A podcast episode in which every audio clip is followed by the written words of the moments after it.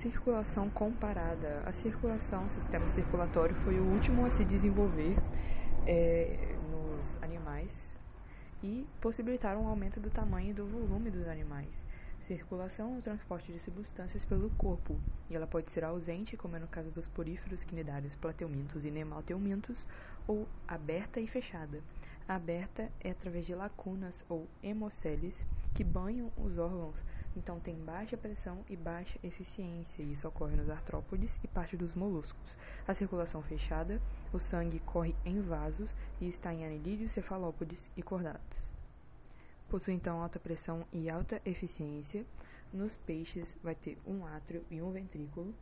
O sangue vai chegar venoso no átrio e sair é, arterial no ventrículo, direto para as brânquias. Não, vai sair venoso no ventrículo direto para as brancas. Então o sangue só entra venoso, por isso que a circulação é chamada de venosa. A circulação é simples e venosa porque o sangue só passa uma vez no coração e ele só bombeia sangue venoso. Nos anfíbios tem dois átrios e um ventrículo. A circulação então é dupla, mas é incompleta pois há mistura de sangue arterial e de sangue venoso. No átrio direito entra o sangue venoso que vai para o ventrículo passa pelos pulmões, vira arterial, vai para o ventrículo de novo mesmo e vai para o corpo. Agora nos répteis tem uma separação entre os não crocodilianos e os crocodilianos. Os não crocodilianos têm dois átrios e um ventrículo. Começa a separar os ventrículos, só que ainda é uma separação muito pequena, é, chamada do septo de Sabatier, uma separação bem parcial. Então a circulação é dupla e incompleta, mas começa a separar os ventrículos.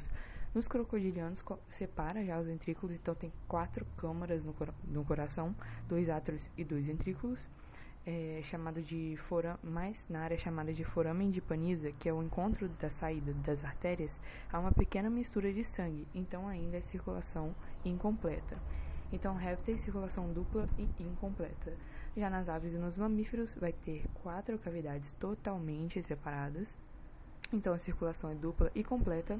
A única diferença é o lado que a horta vira, que é para o lado direito das aves e esquerdas nos mamíferos.